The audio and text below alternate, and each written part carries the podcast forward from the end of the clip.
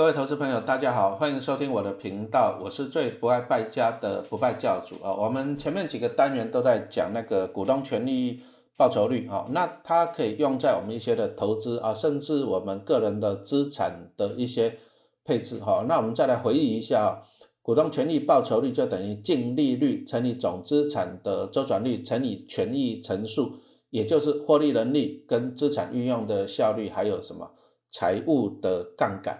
好，那这个这个观念到底可以怎么样用在我们个人的投资规划？哈，那我就继续来跟大家来分享一下哈。其实投资股票重点是哦，其实人生哦，我后来觉得人生就是第一个你要找到一个成功的模式，找到成功的模式以后，你只要持续的这样复制、复制、复制就好了。啊，比如说像陈老师小学的时候很用功读书啊，好，那就国中，哎，我们那个时代国中要考呢，你们可能哎觉得很好奇哈。陈老师小学六年级的时候，我暑假啊毕业了，我妈妈就叫我好好读书，因为那时候要考北投国中要考试，哎，考干嘛？那就是考了以后就分呐，升学班跟放牛班呐，啊，所以说我暑假还是认真读书呢。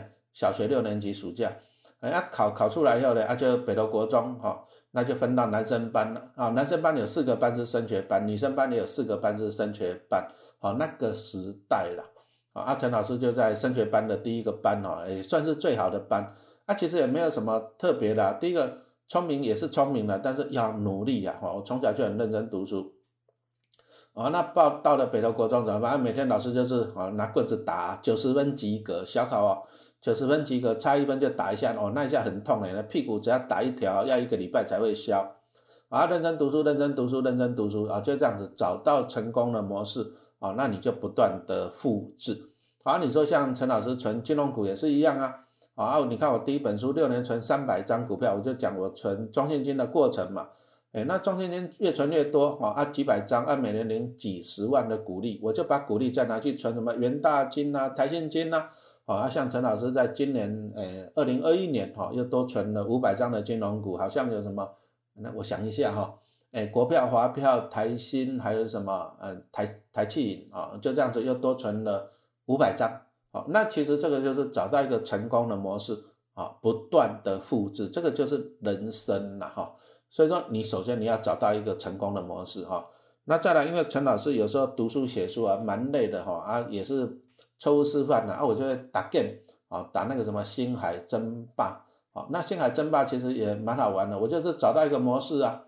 啊，我就是哎，一开始的时候我就赶快去挖矿，啊，弄瓦斯，啊，挖矿弄瓦斯呢，我就拼命的盖那个什么飞机虚空舰，我只要盖到四艘虚空舰，我马上去打人家快攻，哎，这个赢的几率也很高哈，所以说我就一直用这个方式，所以说你知道了吗？记得了吗？哈，人生其实很简单，你就找到一个成功的模式，然后一再的复制，啊，这样子就好了哈。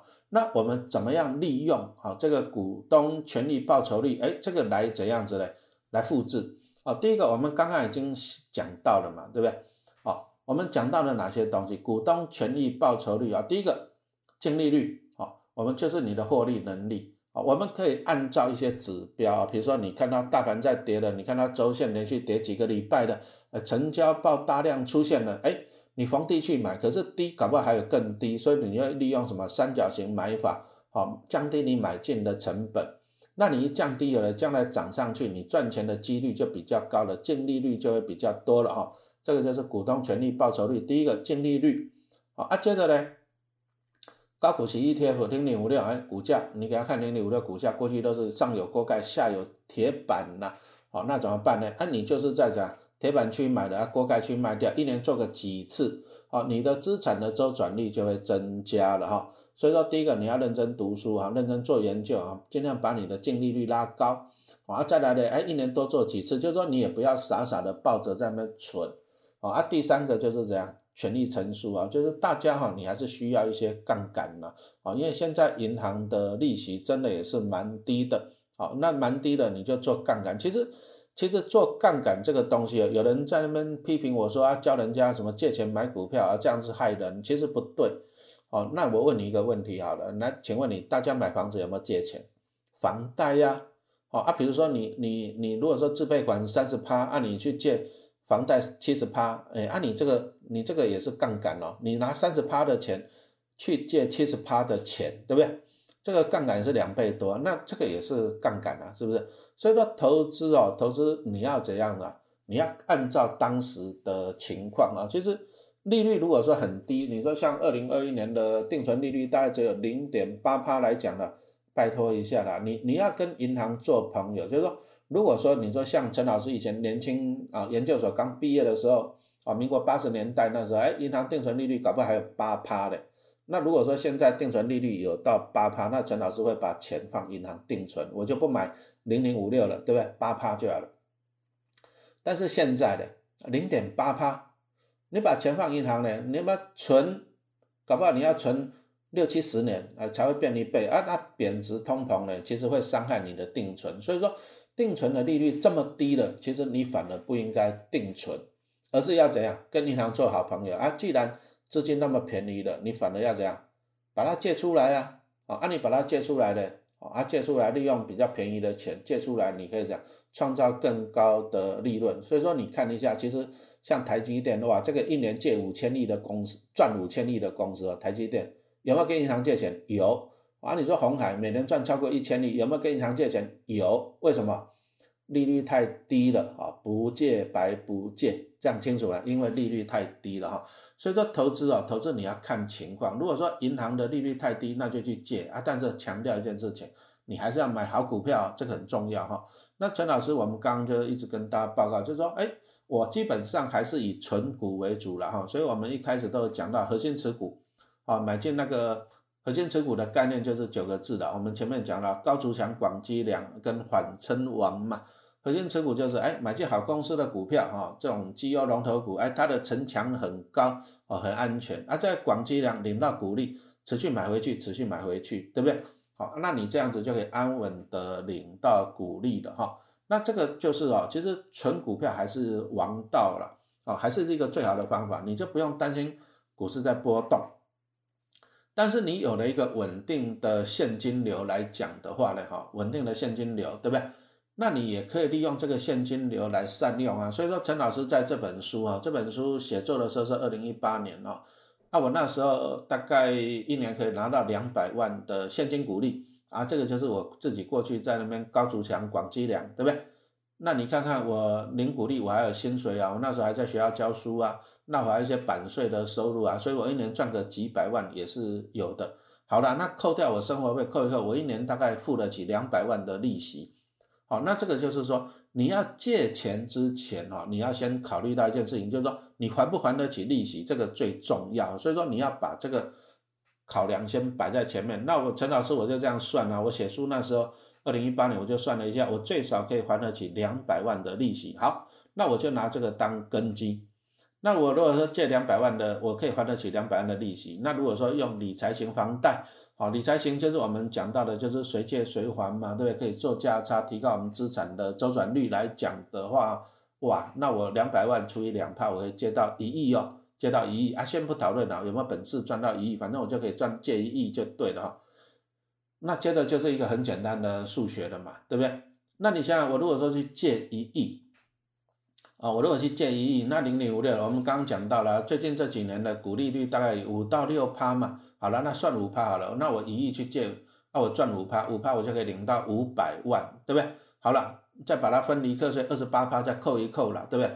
那五百万扣一扣还可以领到三百多万，哎那，三百多万，我再去还两百万的利息支出，我还赚一百多呢，是不是？我还赚一百多，对不对？好，那这样子来讲啊，看样子好像稳赚不赔，好啊。不过如果说你只是买零零五六来零股利还利息，那就不要借理财型的，因为理财型比较贵。要去借什么？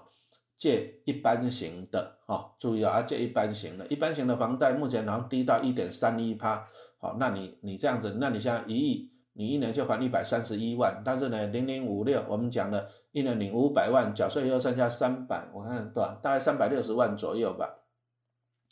那你三百六十万，你扣掉一百三十万，你还赚两百三十万呢，净赚的哈。那风险在哪？风险就是说，第一个零零五六倒闭几率很低啦。因为它会持续太多幻想，三十只成分股同时倒闭，台湾也完蛋了啊，几率很低。第二个风险就是零零五六不配息配零，哎，这个几率也很低啦。好，因为零零五六最近几年也是都稳定的在配息，反正它就是配股利、配财产交易所得，反正它还是会努力把息配出来，好了，配净值也是会把息配出来。那意思就是说呢，哎，还是缴得起啊。所以说你看到这个赢的几率就很高了，对不对啊？当然风险在哪？风险就是说，那万一将来升息了，比如说升级到两趴跟三趴，那这个就就把它还掉了哈，就不要借了，对不对？好，这第一个。那我刚刚已经讲到了，我把一些风险先考虑在前面嘛。哈，第一个，那万一零零五六配不出息，那没关系啊。陈老师那个时候还有上班，还有版税一些收入啊，是不是？我还有一些股票的股利收入，我还是缴得起嘛，是不是？所以说你在借钱之前哦，请你先把风险摆在第一位啊。但是我们刚刚讲到了，输的几率很高很低了，那怎么办？你就积极的进攻啊。好，那我们刚刚讲到了零零五六这种高股息 ETF，我万一借钱万一被套了怎么办？你鼓励啊，我还是怎样，还是缴得起贷款的利息，那我就积极的进攻，什么意思呢？哦，低进高出，低进高出啊，那你就我们刚刚讲到了，一年做个四次嘛，啊，比如说一次赚四趴，那四次就十六趴。做价差还有一个好处，价差不用缴所得税哈，不用去什么二十八趴分离课税。哦，啊，你看哦，这样就很迷人哦。你看哦，如果说一年一亿的话，一年做价差哦，啊，对不对？你赚了十六趴，那这多少钱啊？就是一千六百万了哦。那你去还利息好了，还利息，我们刚刚讲到了，你就算借一般型的房贷，对不对？一亿来讲一百三十一万，那你看你赚一千多万，那你还一百多万，你还是可以净赚的，净赚一千多万哦，是不是？那净赚了一千多万怎么办呢？好，那注意哦。啊，根基要稳定，所以说如果说净赚啊，再打个折好了啦，净赚一千万好了，再打折了，那要怎么做？哎，那这一千万我可能我就把它保守了，这个是赚来的，我就把一千万存在怎样？哎，绩优龙头股啊，比如说像金矿或者好了，买零零五六零零八七八好了，对不对？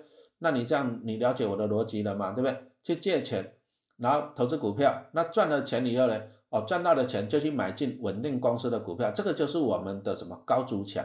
哦，就是根基稳定。那你看哦，如果说这一年赚了一千万，那我就把一千万好了，假设了买进什么中信金好了，啊，每年领他个五趴，对不对？那你看呢，这个就是根基。好，那一千万的中信金每年给我五趴好了，就五十万。那你有没有发现，我又多了五十万的去帮我缴利息？那我是不是可以借更多的钱再来操作这零零五六零零八七八这一种高股息的 ETF 呢？哦，当然是可以嘛，哈，所以说陈老师这个 package 的只能够讲一些观念，好，那这个就是我刚刚讲的，我们就是利用 ROE 哈，ROE 跟杜邦方程式的概念啊，来跟大家说明，好，跟大家说明哈，那这个这个这个说明哈，这个做法，当然我相信啊，也是可以给大家参考了，就是我们怎么样，好，把自己的报酬率、获利率再增加，而且呢，相对又是安全的方法，好。那以上的说明就是仅供大家的参考。那当然，警语还是要讲一下啦。你如果说借钱投资，拜托一下，你只能买进这种高股息的 ETF，或者是大型金矿有稳定在配息的，那你就是这样啊，先求不败啊，啊再去赚钱啊。注意啊，一定要把风险摆在第一位。好，谢谢大家的收听。